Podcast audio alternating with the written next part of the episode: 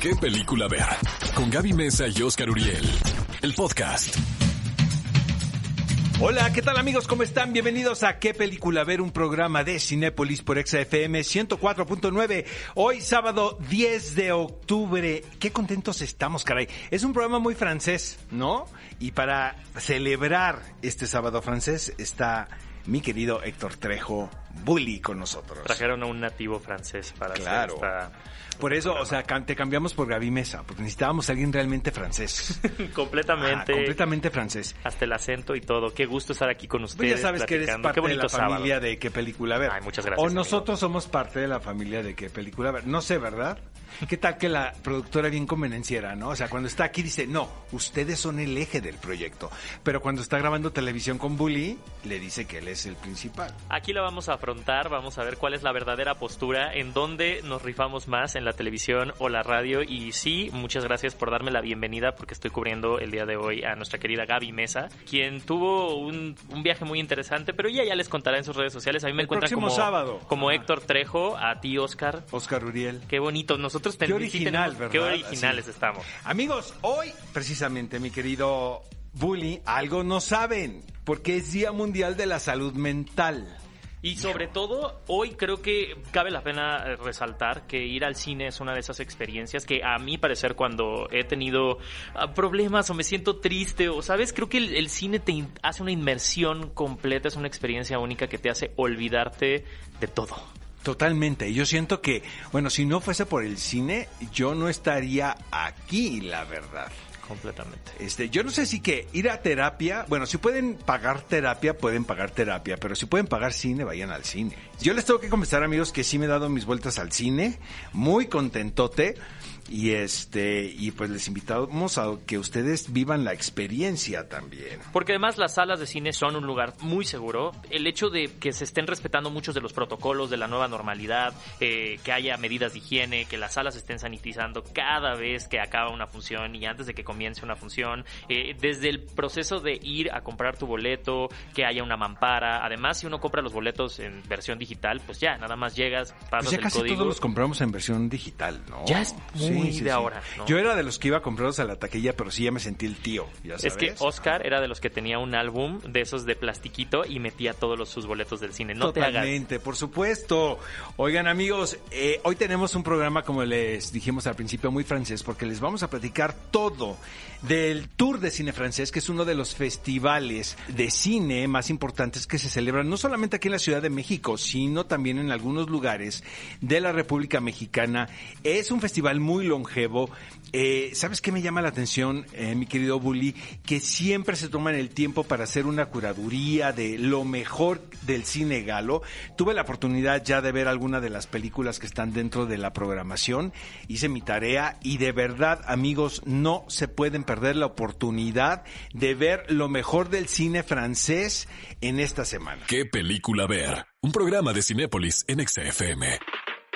Amigos, estamos de regreso. Esto es ¿Qué película ver? Un programa de Cinépolis por Exa FM 104.9. Estamos leyendo sus mensajes en este momento, amigos. Les invitamos a que utilicen nuestras redes sociales utilizando el hashtag ¿Qué película ver? con sus respectivos acentos.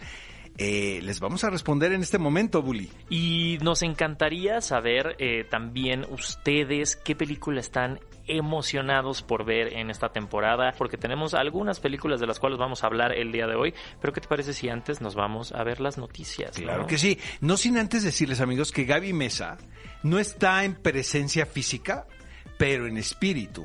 Entonces, vamos a escuchar una entrevista que le hizo a Keanu Reeves y a Alex Winter a propósito de esta nueva cinta de Bill and Ted Salvando el Universo. Y este, bueno, ¿qué tal que Gaby, muy lista siempre, ¿no? Eh, eh, Gaby muy lista, siempre en digital, siempre presente. quiere cobrar, ¿no? Este sábado, entonces nos mandó su entrevista que hizo con Keanu Reeves y Alex Winter. Pero como bien dices, vamos a la sección de noticias. ¿Cómo ves, mi querido Bully, que a propósito del Día de las Brujas de Halloween o el Día de Muertos, sale la noticia esta semana que la casa icónica que se emplea en el silencio de los inocentes está a la venta. Y lo mejor, amigos, que no está tan cara. Es que si tienen ahí un ahorrado, son 300 mil dólares. Que sí se puede, yo creo que sí podríamos negociarla, ¿no? Unos 250 mil dólares, 300 mil. Eh, la casa está idéntica realmente como se empleó en la película, lo cual pues es un logro y es creo que es un factor para que se pueda vender mejor. Lo único que sé, Bully, es que sí está retocada con pintura. Sí, sí está retocada con pintura. Al parecer eh, dejaron algunos detalles de la pintura original de la casa, que era un tono verduzco, por así decirlo tipazos. Los eh, dueños de esta casa son una pareja de viejitos ya que te dan un tour y te dicen, no, mira aquí, le pusieron unas latas para que se viera viejo. Entonces e, es, es muy padre poder revivir y ellos mismos mencionan la anécdota de que Jodie Foster era muy linda, muy tímida, que se acercó con ellos todo el tiempo. Grabaron ocho semanas en la casa. Y son pocas las secuencias de la casa, muy importantes, como bien dices, pero realmente no son tantas, ¿eh? No, y para ocho semanas. Yo creo que se quedaron varias escenas en el cuarto de edición. Oigan, amigos, y a propósito de este confinamiento y de que hemos estado guardados, uno de los fenómenos constantes en redes sociales son las reuniones del talento de importantes producciones de cine o televisión. Se han hecho Todas. Y Las que te puedas imaginar. Pero ¿sabes qué? Te tengo que confesar que he visto varias, honestamente. Bueno, la del Señor de los Anillos me alucinó, la verdad. Este, Aparte, todas tienen momentos muy claro, Y bueno, ahora la lectura del guion de Fast Times at Richmond Height sí me parece eh, un lo, o sea, me emocionó muchísimo. Y no por el hecho que estaba Jennifer Aniston y estaba Brad Pitt. Bueno, Shia voz él, él no estaba. Estaba, pero no estaba. Pero lo hizo muy bien. Lo hizo muy, es que es actor del método, recuerda. Oye, este, bueno, a propósito de este tipo de celebraciones. Y que además fue 3 de octubre, porque 3 de octubre es una fecha icónica de Mean Girls. Claro.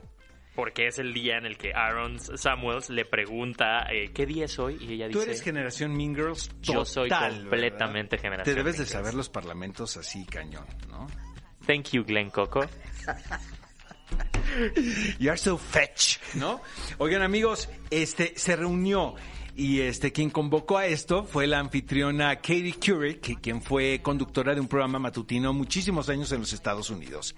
Y era importante porque no solamente estaba el elenco, que muchas de ellas pues ya son estrellas reconocidas, pero estaba Tina Fey, caray. Nos faltó Amy Pollard, que en este caso se le cumplió a Katie Couric hacer el papel de Amy Pollard, que bueno, todos sabemos que era la mamá que ahí les traía los que decía, "Muchas gracias porque ustedes me hacen jóvenes." Ese fue el chiste con el que ella abrió esta transmisión, que la verdad sí fue icónica. Pero bueno, estuvieron amigos obviamente Lindsay Lohan o lo que queda de Lindsay Lohan.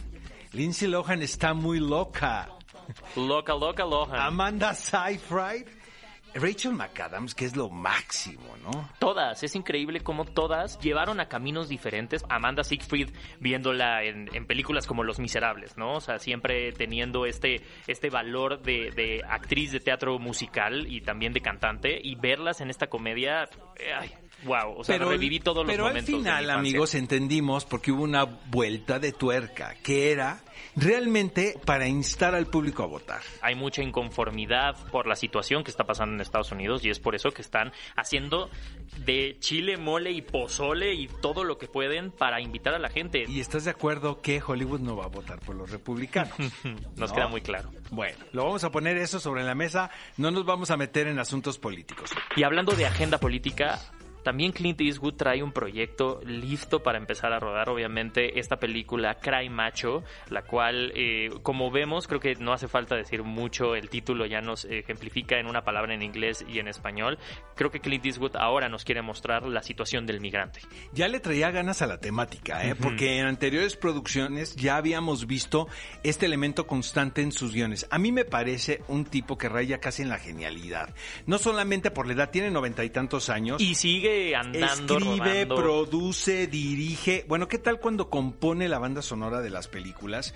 Y de cualquier manera, unas son mejores que otras definitivamente, ¿no? O sea, necesita ser Orson Welles, ¿no? Por decirte algo. Pero sí creo que a él la edad le vino fabuloso. Y sobre todo porque nos está mostrando este Clint Eastwood crítico Eso es lo que más me gusta. Es una persona que obtiene un punto de vista, lo vuelve una propuesta y ahora tenemos esta propuesta que se llama Cry Macho, en donde su personaje va a tener que ayudar a un joven de regreso de México hacia los Estados Unidos. Entonces, ahora imagínense esta trama tratada por el mismísimo Clint Eastwood. Yo creo que es garantía. Sí, suena que es el típico road movie. Seguramente va a estar muy bien escrito y va a ser un tour de force para dos actores, un joven y obviamente el quien, se va, quien va a interpretar el rol del, del personaje maduro. Tenemos más noticias. ¿Qué tal el anuncio, mi querido Bully, de que se va a hacer una versión en inglés de una película francesa? Por cierto, en inglés se titula My Son o Mi Hijo y la película original se hizo en el 2017. Los protagonistas son Claire Foy y James McAvoy, o sea que va a estar bien actuada, digamos. Además, James McAvoy, en específico eh, en My Son, está trayendo al director original de la película, el realizador Christian Clarion, para volver a hacer este thriller, un thriller en donde la particularidad, y es un dato que no mucha gente conoce de la versión original francesa, es que el actor igual no desconocía por completo el guion e iba descubriendo la historia junto con el protagonista. Me parece un experimento sensacional, hmm. caray. Y, también muy astuto por parte de los productores y del director. Precisamente aprovechar el desconocimiento en el actor para poder captar todos esos momentos donde puedes ver al protagonista tratando de averiguar qué está sucediendo. Obviamente tiene que ver con la desaparición del hijo de ellos. Él va a empezar la investigación yendo a visitar a su expareja, quien es interpretada por Claire Foy. Hijo, ya se nos Sí, no, no, no, no. Estamos hablando de emociones fuertes. Y tenemos otra noticia también en hablando de emociones fuertes. Y es que, mira, para bien o para mal, se nos siguen moviendo películas. Y en este caso, nos tocó a dos de las que más esperábamos, que era James Bond y Dune. Los rumores se confirmaron y sí, estas ya veníamos escuchando esto, ¿no? Sí, estaba medio en el aire. Twitter, yo creo que ahí se estaba haciendo toda la conversación. Y sí, Twitter mm, tenía toda la razón porque estas películas se mueven a su fecha de estreno para el 2021. Estábamos muy emocionados porque además estábamos celebrando la película número 25 de la gente 007, No Time to Die, la cual además había generado mucha controversia al presentar a una 007 mujer, la cual no competía en este caso con con, nuestro querido James Bond, pero se veía muy interesante la dinámica y Rami Malek interpretando al villano nos van a dejar Yo hice las entrevistas, debo de confesarlo. O sea, tú ya este, estabas listo para Yo, bueno, o sea, estoy esperando a que me den cue para empezar a escribir esto. Em, no te dicen mucha información, ¿eh? O sea, son entrevistas muy complicadas porque ellos no develan nada. Lo único que comentaron es que probablemente el personaje que caracteriza a Rami Malek sea uno de los villanos más terribles dentro de la saga de la gente 007. Parece ser quienes han visto algo de esta película y lo que dicen las redes sociales, que podría ser una de las mejores cintas dentro de la franquicia de James Bond. Eh, lo cual no me sorprende porque es la despedida de Daniel Craig. Oye, ¿qué tal que le hicieron una propuesta a Tom Hardy, no? Hace poco. Para Al parecer, para hacer. Pero no sabemos nada. Ah, y a quien no, nomás no se le hace a Idris Elba. O a Henry Cavill también andaban ahí. Siento que a Henry Cavill le hacen falta algunas clases de actuación nada más. Mira, a Henry Cavill le hacen falta de actuación y a Idris Elba ya se le fue el tren, entonces me voy más por Tom Hardy. Vamos con la encuesta de la semana. A ver, ¿cómo, cómo estuvieron los resultados, querido Bully? Se puso intenso. Estuvimos haciendo una encuesta desde la cuenta de ExaFM y bueno, teníamos cuál era una de las películas que más nos gustaba de Ezra Miller. Estábamos con La Liga de la Justicia, donde interpreta obviamente a Flash. Muy popular. Animales Fantásticos y donde encontrarlos. Tenemos que hablar de Kevin. Peliculón, loco. Yo voté por esa. Y la mejor de todas, la verdad. Ahora, Oscar, es que estamos hablando de generaciones mi generación ¿Qué me estás diciendo, le viejo? tocó, no, pero le tocó las ventajas de ser invisible. Te pasó la mala vibra, ¿no? ahí conocimos a Ezra Miller, una generación que apenas la película. es increíble, es una coming to age story brillante y es la ganadora con un 38.9% de las votaciones. Kevin cuántos tuvo? Tuvo 14.7. Fíjate, no le fue mal, o sea, bueno, no, sí, le fue, es la peor que le fue. ¿Es la peor? Sí. Oigan, amigos, vamos con la encuesta de esta semana. Y a propósito de la edición número 24 del Tour de Cine Francés, Les vamos a presentar cuatro títulos galos y ustedes tienen que votar cuál es su favorito. ¿No puedo yo influir en las votaciones? Sí, por supuesto. Obvio, de eso yes. se trata. Ahorita vas a decir cuál es tu favorita. Número uno. El fabuloso destino de Amélie Poulain, o Amélie como le pusieron aquí en México, protagonizada por Odrito Tú. Y luego viene Amigos Intocables, Intouchable, ¿no? Con Omar Sy. Y La vida de Adele. Esa, hijo, esa es, la, esa es mi opción, manito, así es que yo te estoy advirtiendo. Ay. O Blue is the warmest color en inglés le pusieron. Oscar, tú, tú estás Lea incluyendo Seydoux, las ¿no? votaciones. Sí, sí, sí, padrísima película, me encanta. Y bueno, La vida en rosa con Marion Cotillard, donde interpreta a Edith Piaf. Entonces, amigos, ahí les van. Amélie, Amigos Intocables, La vida de Adele o La vida en rosa. ¿Por cuál vota? La vida en rosa, la vida en rosa. ¿La vida en rosa es la tuya? No, rien de rien. ¿Qué tal aquí el que canta? no? ¿Qué película ver? Un programa de Cinépolis en XFM. Amigos, estamos de regreso. Esto es ¿Qué película ver? Un programa de Cinépolis por XFM 104.9. Y como les advertimos, viene una entrevista con William Sandler, Keanu Reeves y Alex Winter de esta película que se titula Bill y Ted Salvando el Universo. Ahora, ahora sí viene el asunto de la edad. ¿No? Que yo no tengo pudor en decir cuántos años tengo, pero pues yo sí soy de la generación de Ted, por ejemplo, y más que viví en la frontera, donde la cultura pues norteamericana permea mucho la nacional.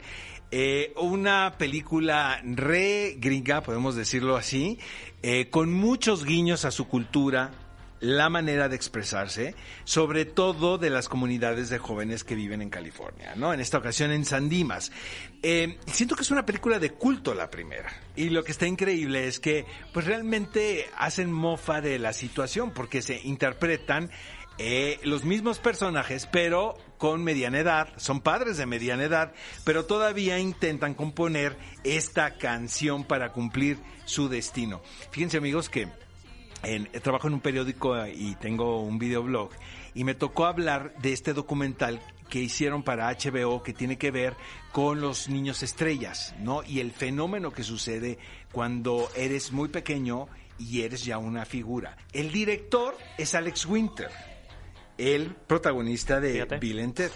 Entonces subo mi, mi video y lo ve y le da like. No. Sí. Wow. Y yo tomando screenshots como loco, ya sabes, porque dije, nadie me va a creer, caray.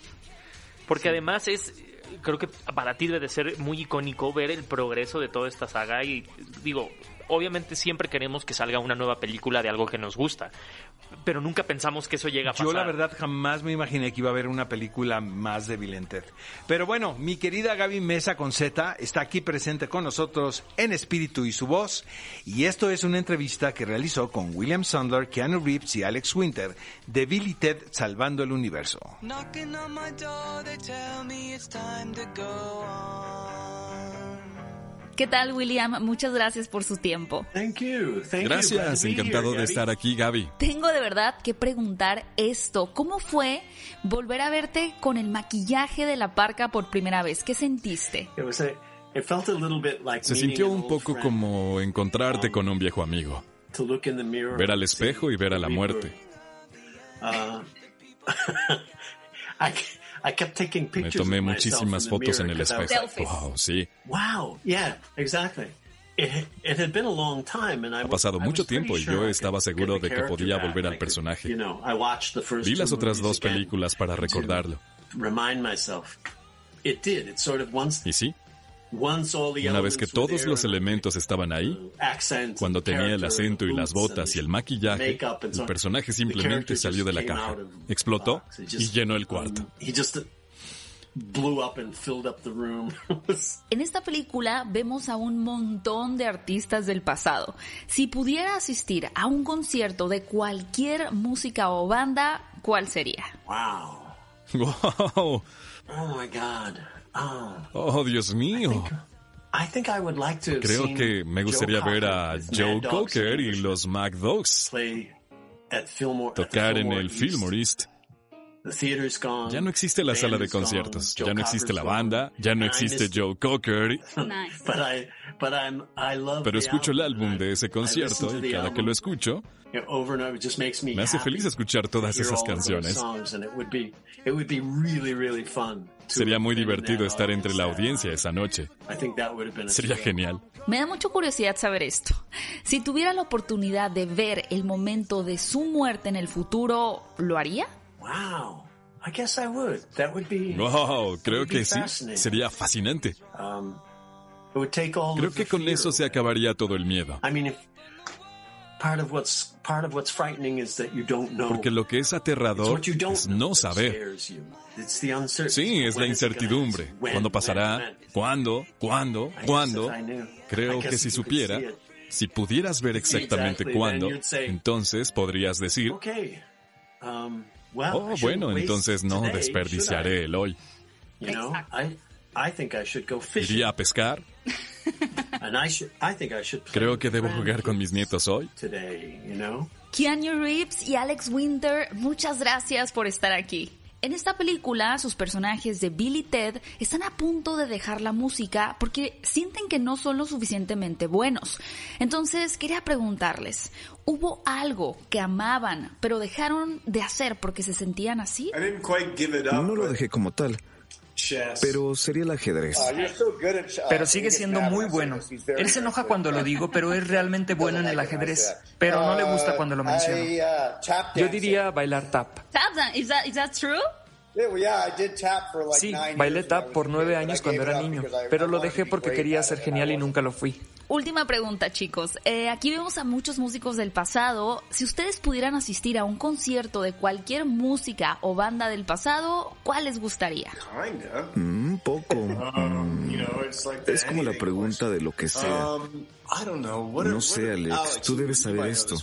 ¿Cuáles son las musas? Las originales, las de. Roma y Grecia. ¿Cuáles eran las musas más importantes? muses? And even, fur- yeah, even further back, right? Like to go back to like things that Hay musas out más antiguas. Podemos hablar de cosas que nacieron en Medio Oriente o China. Los verdaderos orígenes. Por eso tuvimos una 182 línea en la película que 182 film, desechamos. Teníamos una línea que era esta idea de ver de dónde nacieron ciertas ideas sobre la música. Me encantaría ver eso. Muchísimas gracias a todos por su tiempo. Ha sido un honor platicar con ustedes. Me encanta que Gaby no puede ocultar su emoción. O sea, cuando Gaby está emocionada, se le ve y, y se escucha y creo que gran entrevista. Muchas gracias, Gaby, eh, por donde quiera que estés Este escuchándonos aquí en, en espíritu. Y el día de hoy también vamos a hablar de una película que ya se estrena, la cual me pareció muy interesante y he de decir que al principio no estaba emocionado por ella, pero cuando la vi me generó muchas emociones positivas. Estamos hablando de Zapatos Rojos y Los Siete Enanos, que de hecho en su producción hay gente que estuvo involucrada en Frozen en cuanto a la animación. He de decir que es una película con una animación muy bonita, es eh, de origen chino, bueno, el director es Sung Ho Hong, eh, quien nos trae un nuevo relato acerca de Blancanieves. Y ahora los papeles se invierten. Blancanieves es, eh, y en este caso, Zapatos Rojos, como se llama en esta película, es una chica que va a tener que descubrir su verdadera belleza cuando se encuentra unos zapatos rojos que la hacen cambiar de forma. Entonces la hacen verse como ella piensa que debería de verse ante toda la sociedad, como una mujer muy Sí, es que me bella. encanta, Bully, que ahora se están revisitando los cuentos clásicos, pero obviamente con su vuelta de tuerca. Obviamente. Porque no puedes contar, ¿no? Las historias de hadas y de cuen- y los cuentos infantiles como nos los contaban a nosotros, porque pues qué flojera, ¿estás de No, acuerdo? Y además esta historia tiene todas las vueltas de tuerca porque también nos encontramos con estos siete príncipes que por despreciar a una bruja por fea terminan siendo encantados y se vuelven unos pequeños gnomos bastante tiernos pero a la vez repulsivos y tienen que encontrar el beso de esta princesa que los va a transformar de nuevo en sus versiones galanes. Entonces así como zapatos rojos y estos siete siete enanos van a tener que aprender a descubrirse y aceptarse y amarse como son en una aventura que podemos nosotros salirnos de la caja que ya conocemos de las clásicas películas animadas de los grandes estudios para revisitar este título que es Zapatos Rojos y los Siete Enanos, que en verdad la animación vale completamente la pena. Y bueno, para un público más adulto está este título, Capital Humano, dirigido por Mark Meyers. Es el remake de una película italiana eh, de, de reciente producción que tuve la oportunidad de ver. Ahora, lo que es muy interesante aquí es que no se trata de una versión al calque hicieron varios cambios considerables incluso de la versión italiana a la norteamericana. Así es que amigos, si ustedes piensan que porque ya vieron la italiana no hay por qué ver esta versión, están equivocados porque sí tiene sus vueltas de tuerca. Es el retrato de un grupo de personajes que pertenecen a la clase media alta. Eh, son dos familias. Las familias realmente están unidas por los hijos, porque los hijos pues tienen sus relaciones. Sus cosas. Pero lo que sucede aquí, lo que detona la historia, es que va un ciclista y llega un coche, lo atropella, ¿no? Entonces, ¿quién cometió el accidente? Hay muchas posibilidades dentro de los miembros de de esta familia.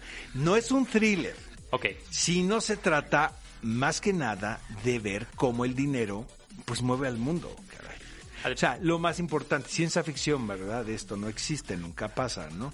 Pero es, ¿qué importa más? ¿El decir la verdad o el poder pagar yo una deuda que tengo en el banco? ¿No? A mí me emociona mucho ver a Marisa Tomei en esta Está película. espléndida la película. Interpreta a...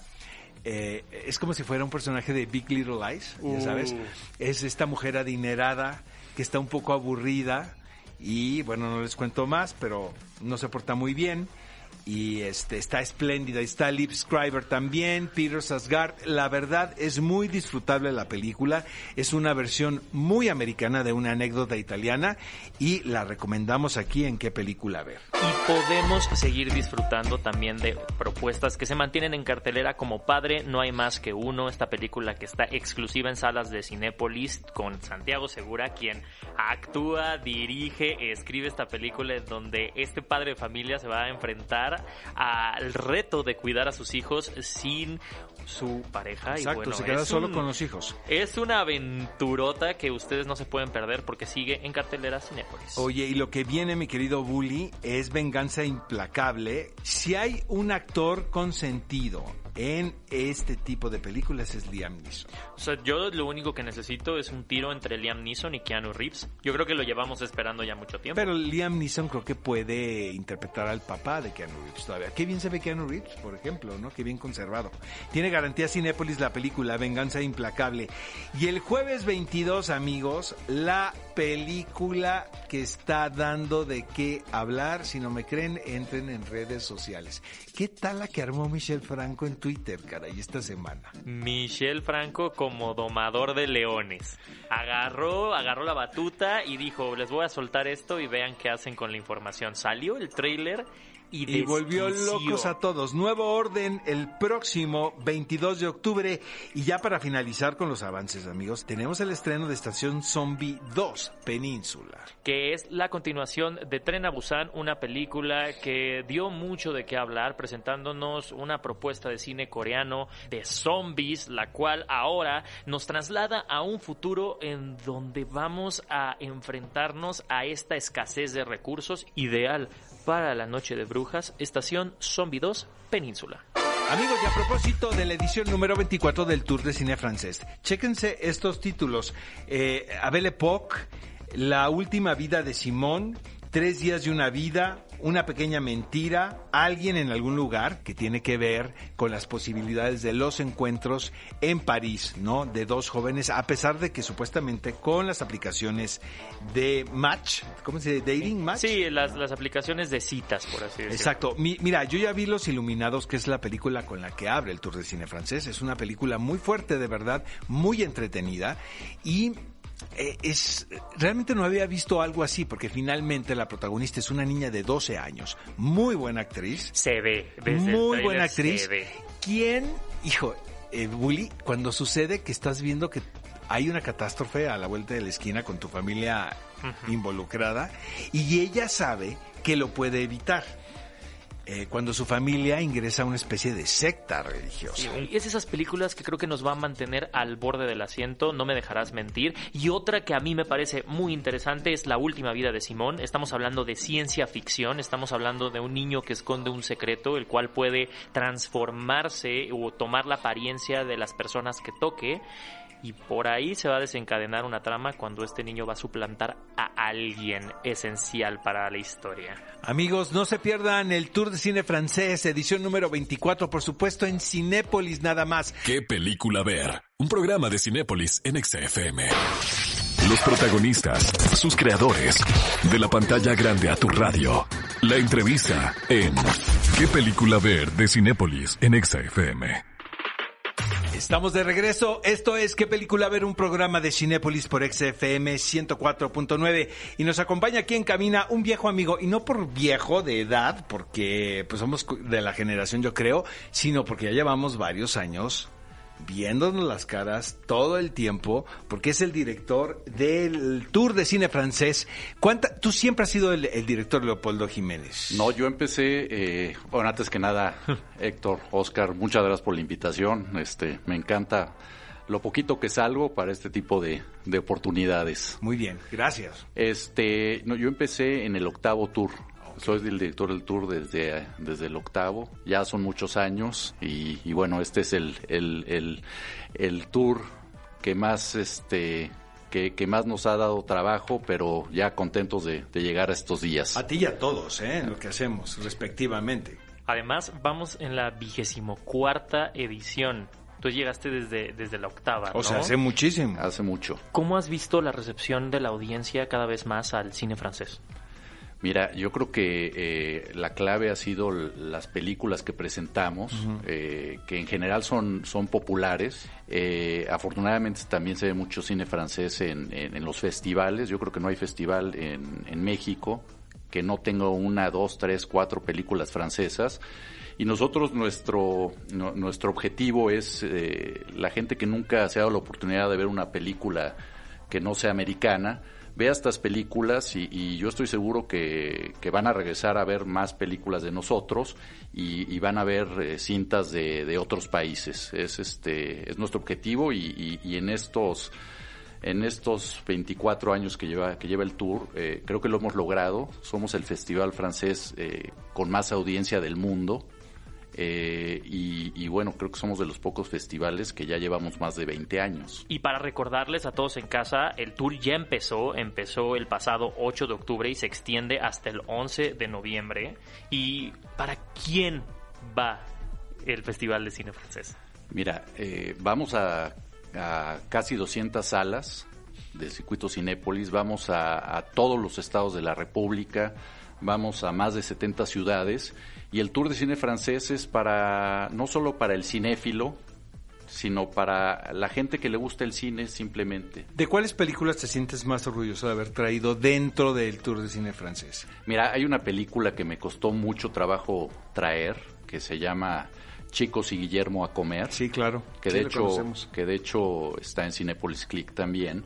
Eh, cuando la vi, la, la, la vi en Cannes, eh, estuvo en la quincena de realizadores y, y a pesar de que fue una, una, película de festival, era una película de lo más eh, con corazón, eh, tierna, eh, muy inteligente, comedia, que es y muy, muy actual también, y muy actual, con temas muy importantes sobre, ¿no? sobre la mesa. Exactamente, entonces, eh, número uno, cuando la vi me encantó, pero eh, no pude traerla hasta un año hasta un año posterior, pero dije, no me importa que tenga más de un año la película. la voy a traer. Esa la voy a traer. Esa, esa, esa tiene un lugar muy especial en mi corazón.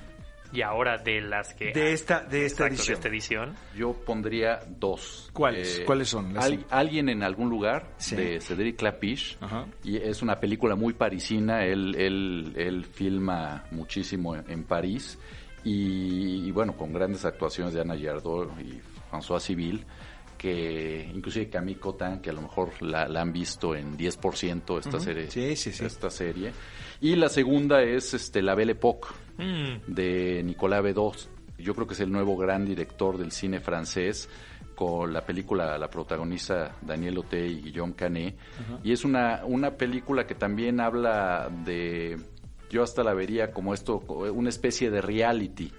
Sí, Una- que recrean el momento más importante de tu vida, ¿no? Con eh, actores y... Además es revisitar los setentas. Exactamente. En este caso, el, el protagonista quiere regresar al momento en que conoció a su esposa. Entonces, es una historia también este, muy bonita. Es, a ver, los, el protagonista, Daniel Otey y, eh, Y John Canet. eh, John bueno, sobre todo este, Daniel Otey es un tipo de sesenta y tantos años. Y es también esto que tiene el cine francés, a pesar de que, de que se le da mucho respeto a estos grandes actores y siguen habiendo muchísimos papeles e historias para ellas, eh, un chico y una chica de, de 21, de 18, de 30 años la puede ver perfecto y enamorarse de la historia y de los personajes. Para despedirnos, a ver, te vamos a soltar la encuesta de la semana y nos dices cuál es tu película francesa favorita de estas. Amélie, Amigos Intocables, La vida de Adele, La vida en rosa. Me la pusiste difícil. Pues sí, uno, ¿eh? No, no se valen dos. Yo creo que... Te voy a decir a- Amigos. También hay una historia ahí con esa película. ¿Tú la trajiste, Amigos? No. ahí ¿Te hiciste millonario con Amigos? Estuve, estuve así, pero es una gran película. Es una gran película. El remake norteamericano es horroroso. Brian amigos.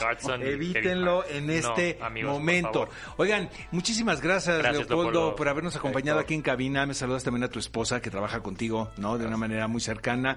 Este, esperemos que, eh, que esto pase y nos veamos en otro festival, en el Festival de Cannes. Ya, ya es lo que necesitamos. ¿Estás Y de el, y el acuerdo? próximo año para el vigésimo quinto aniversario. No, que pero a el, el año que entra vas a especial. tener que sacar la casa por la ventana, a ver El- cómo le haces. El año ya desde ahorita estamos pensando qué vamos a hacer, pero sí tiene que ser una cosa muy importante. Así es. Amigos, esto es ¿Qué película ver? Un programa de Cinépolis. ¿Qué película ver? Un programa de Cinépolis en XFM.